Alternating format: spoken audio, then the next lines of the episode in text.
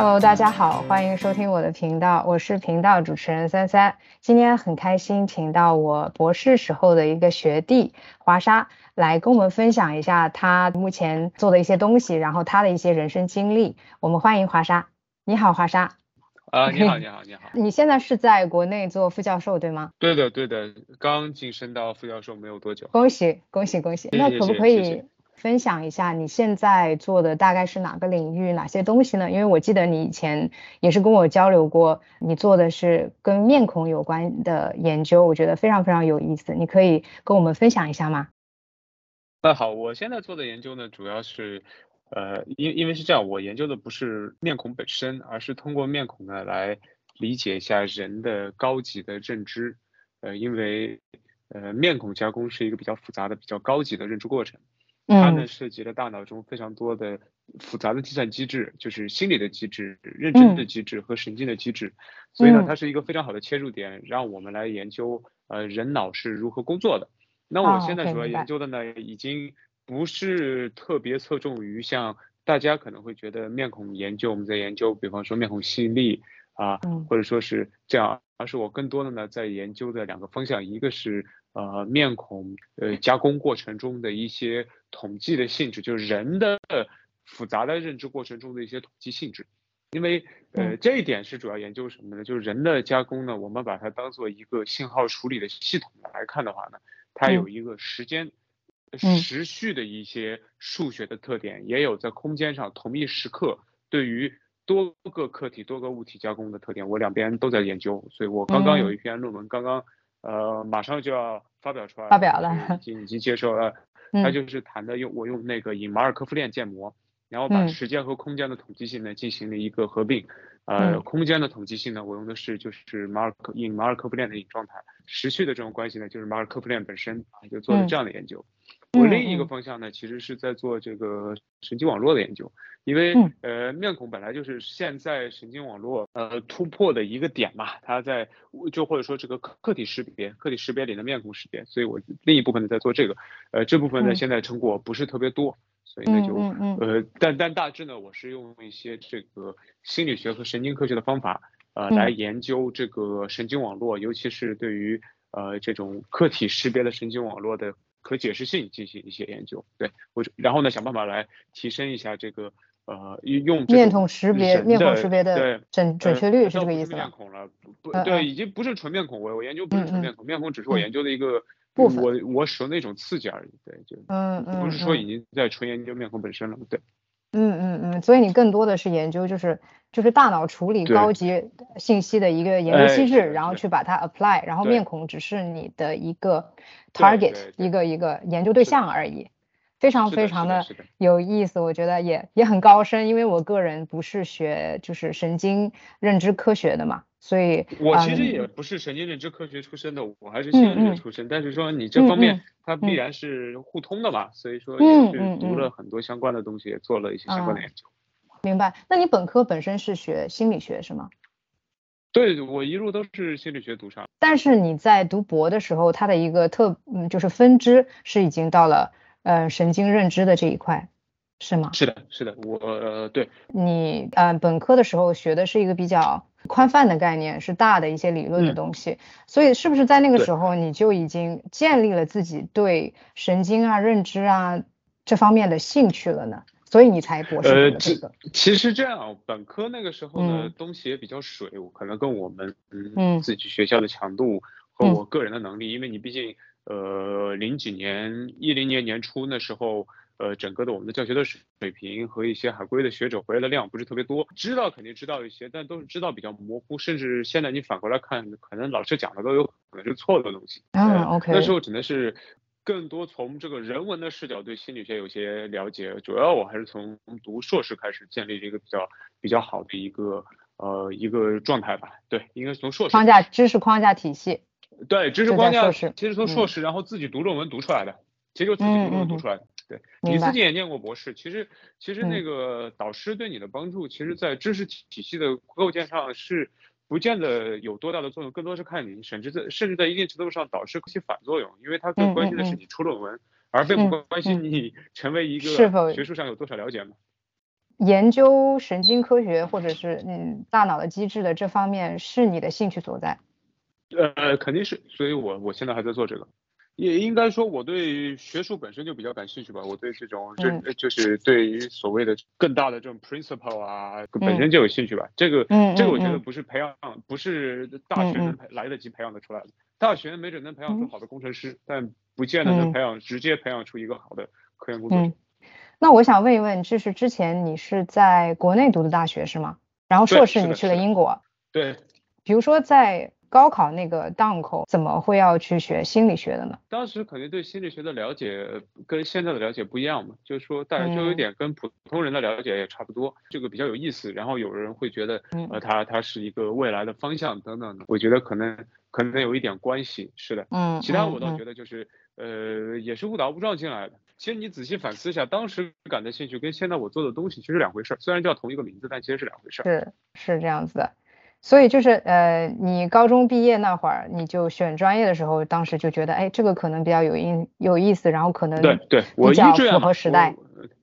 是的，反正这是我一志愿嘛，就就有点类似于那个人家讲生命科学是二十一世纪的科学，你其实你你没有真的做到博士，你根本不知道他谈的那个生命科学到底是什么。那你觉得在这条路上，对你来说有什么特别的转折点吗？就是你在学习的过程中。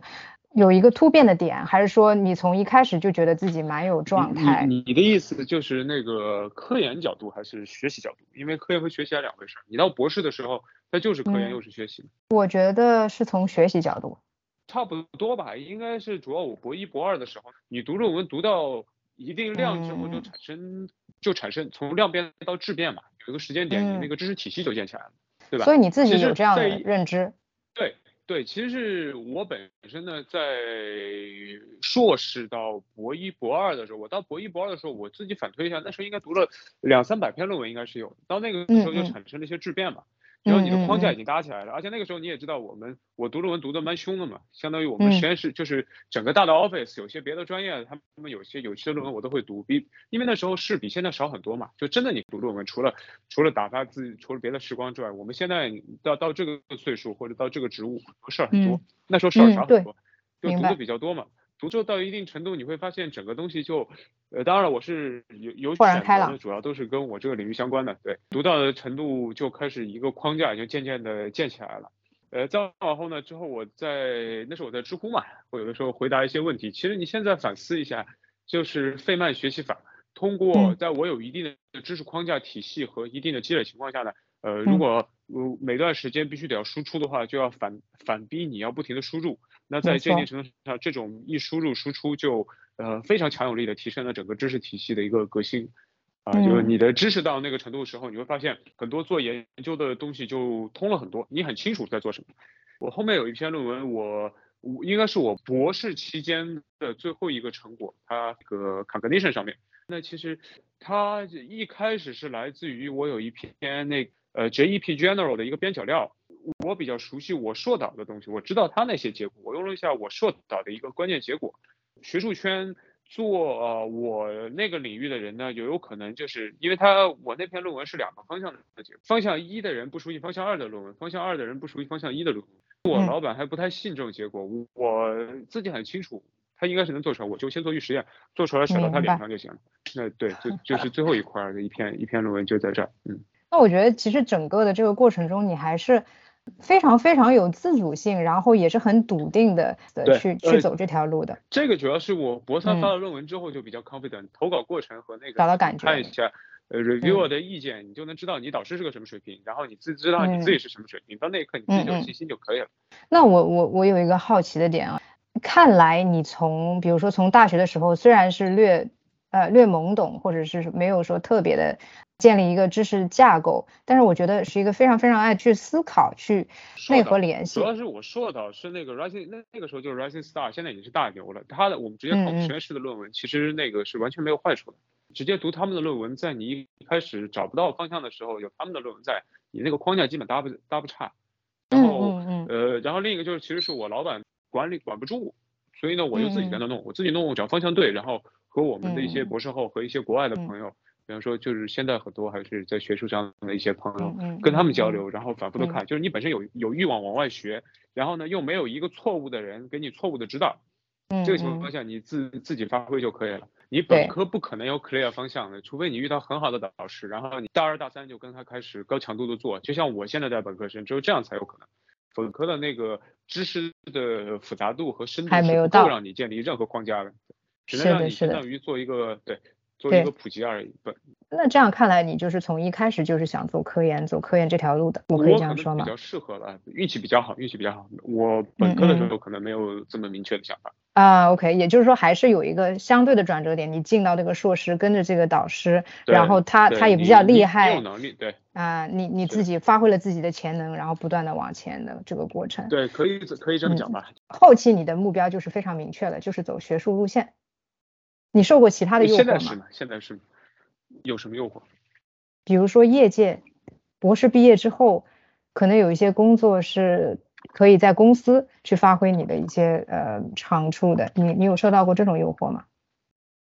我觉得我们的的这个学的东西在业界基本没法用嘛，纯理论研究，心理学，然后实际用出来一呃嗯很很多的要么就是做咨询，要么就是做一些这种可能听起来不是特别科学的一些东西，那你跟你的科研训练是违背的。那你可以转弯啊，就是你之前研究理论，如果要到业界就不那么纯理论，也是可以去业界工作的。我的意思，那你就直接创业，为什么要在在那个创业需要很多的条件呢？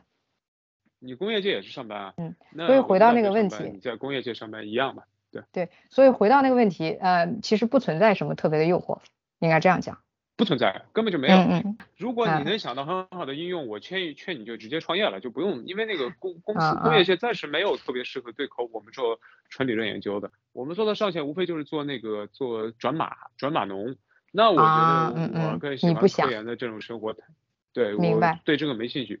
要么就我干脆自己做，就像你看嘛，那些很多，就说计算机科学方面的大佬呢，都会在。企业待一段时间，比方说微软亚洲亚洲研究院等等等等，有些在谷歌在那些，嗯嗯，但是他们的别忘了，他们的一个身份是一个研究员身份，他们在一定程度上都是 established researcher，他们是研究员的身份做这种计划。我对做这个程序员本身没有任何的偏见，这非常好的工作，收入比我们高多了，社会地位都比我们高。我的意思是，我对这个这个不是特别吸引我的东西啊。嗯嗯，明白明白。我更喜欢给自己做事情。所以这这就是。你一直在这个科研路上一个原动力，我觉得。我可能不太适合加入一个团队。比较希望自己能够做那个。对对对对，我不太喜欢变成那个呃，就是被被指挥，我也不太喜欢。对，我不太喜欢这种所谓的呃，咱们打引号的循规蹈矩的生活。理解理解，所以现在做科研是完全让你达到了这种状态，在智力上也有很多的自由。对对，虽然完全可以说一个博士在工业界可以赚到自己在教职嗯。数倍的工资，嗯，就首先我得打个引号，我们这种偏理论的，又是这种文理科交汇的地方，有没有这种可能性都要打个引号。我想说的是，呃，研究自己感兴趣的东西，然后呢，呃，这个我觉得可能是更有意思的。当然了，不是研究自己感兴趣的东西啊，都是在基金指导之下，也是符合国家战略的嘛。对对对对，不能做无组织科研，要做有组织科研的。我有听说，就是国内很多所谓青年的老师有自称自己是青椒嘛，就是说，嗯，日子不好过。那你会有这样的压力吗？你会有这样的感觉？肯定啊。OK，你像我现在，我对这这个收入水平，就像我们刚刚提到了嘛，你转码可以拿到很多的工资嘛。那你说说实在的，呃，岁数也没有多年轻嘛，然后生活的压力在啊，比如说买房啊什么，像。我都没有房，还没有买房，钱都没有攒够。你说没有压力，那不可能没有啊。现在这种互联网底底下，你的你能看到很多人其他的生活，你的欲望就不是欲望，你一比较就能感觉到差距了。非常明白。对，更多一个是收入，一个是一个是晋升，甚至连工作稳定性都是问题。那做了副教授的话，这个稳定性应该是会比较好了，对吗？对，算好很多，但是就说你的人生不只是躺平嘛，不能说你三十多岁就躺平了，肯定有向边奋斗的目标嘛。呃，对，我觉得还是要不停的往上奋斗。你做科研肯定要做更好的科研，而不是说现在就可以躺平开始剥削了，就还是要还要往往上做，要做。你人生有很多自己的目标嘛，就说世俗上意义的、个人意义的，还有这种呃精神意义的。就是你如果说世俗意义的话，那我可能工资的确比我的同龄人、比我的同学要差。这是这是不可避免的，社会地位也是很有限，对吧？其实就是看你个人要追求什么。我我听下来，我觉得你一直是一个感觉还目标非常明确，然后对自我的认知也非常明确的一个人。那你小时候也是这样吗？比如说小学、初中、高中，你就有这样强烈的自我意识？呃，自我意识肯定是有的。我我觉得我还是能认知得了我自己和他人的区别。呃，受他人影响肯定的，你不 No man is an island entire of itself，就没有人是一座孤岛嘛。肯定是受到影响的，但是我觉得有些人人应该有些自我的判断吧，要少听别人的判断，就是对。所以，那你的父母对你的影响，你觉得会很大吗？还是我觉得听下来他们是比较放手。父母肯定是有影响的，不是比较放手，那有可能是有的，也可能是熬不动我们。从从小的时候就是比较有自己的秉性，比较有自己的脾气的人。呃，对，那肯定从小还是管的比较多，但我我并不是很倾向于接受他们的一些判断和意见和建议。我还是有自己的一些判断。你觉得目前你在你的这条所谓的仕途或者追求你自己的目标、自我实现的这条路上也好，最大的困难你目前感受到的是什么呢？科研科研是有不确定性的，它不是说嗯你想做什么就能做出什么来，这是这是困难。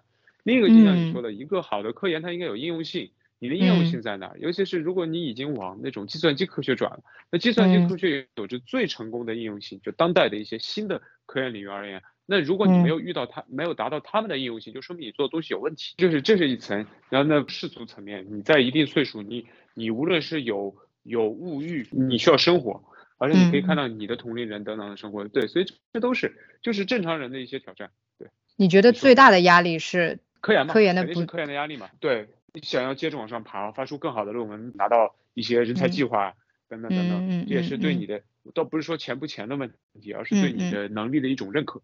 所以整体来说，还是科研的压力是最大的。对，困境。对对对对对，然后生活在生活压力啊，也在持续的克服，就是说这个科研的压力。对，希望嗯，因为它是不断的，因为你必须得往上做。哎，明白。对，是的，是的。生活肯定也是啊，就是说，比方说你呃。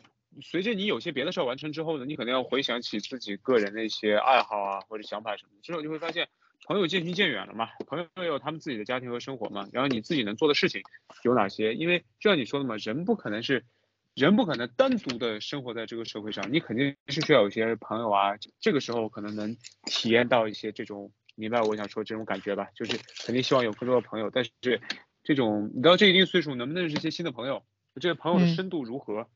这种已经不是念书的时候，随便有个什么事儿打个电话就能朋友一块出来，大家对时间变了，我们也变了。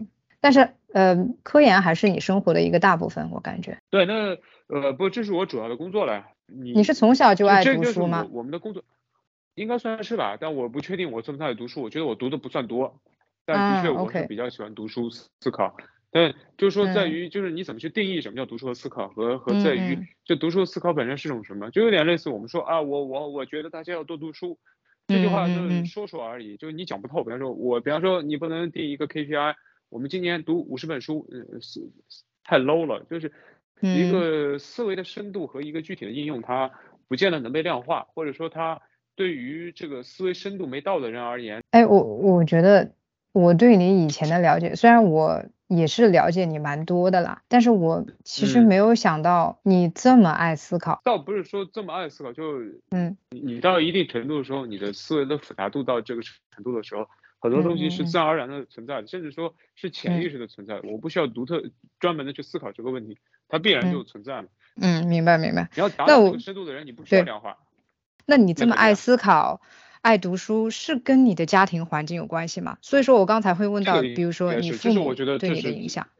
对，这可能是我家里最爱遗这种这种遗传吧，就是家里这种读书的氛围，对知识分子氛围能传下来了，对，啊，是吧？OK，这种这个环境在哪，然后你你有书你就看讨论就行了。我我现在有的时候还会觉得，我寒假的时候还跟我爸跟我爸妈在聊，就说这个东西他们讲的还不是特别够。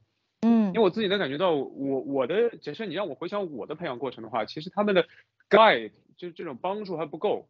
像比方说举个例子，家里有很多书，但他从来没有系统性的，比方说从小把数学给我捋一遍。就比方说，如果现在我去教育我的孩子，我现在没孩子啊，为了我可以很快就给他捋一遍，让他学的速度更快。嗯，这样就玩电脑也是，就很多东西如果能找到教材的话，就能学得很快。就有没有这种 guidance，就没有这种 guidance，那但是我在想啊，我很多天赋都被浪费了。我在想，也许就是因为他没有 guidance，所以促进了你自己的自我的思考。有些有些东西是那种天赋性的，能给你节省很多时间。比方说数学、计算机、物理的这种思维，对，就是你给他一种 guidance 就可以了，就告诉他怎么样去学，怎么样去思考。就比比方说，学得更好。比方说，对，你会学得更好。比方说，你你想嘛，就很多很多孩子到到那个什么时候就开始数学掉下来了，学方程啊。嗯嗯，方程其实就是用就是未知数未知数就是未知数那个地方，你为什么他孩子有些理解不了，为什么这这道题 x 是这个，有那道题 x 是那个，就再往下一步思考，你下面就是方程嘛，方程函数，下面方程函数本身下往就映射嘛，就这个东西你能很快找到一个很好的例子，对于他们这些高级知识分子而言，这是很简单的东西，你很好的就 guide 一下，能让他少走非常多弯路。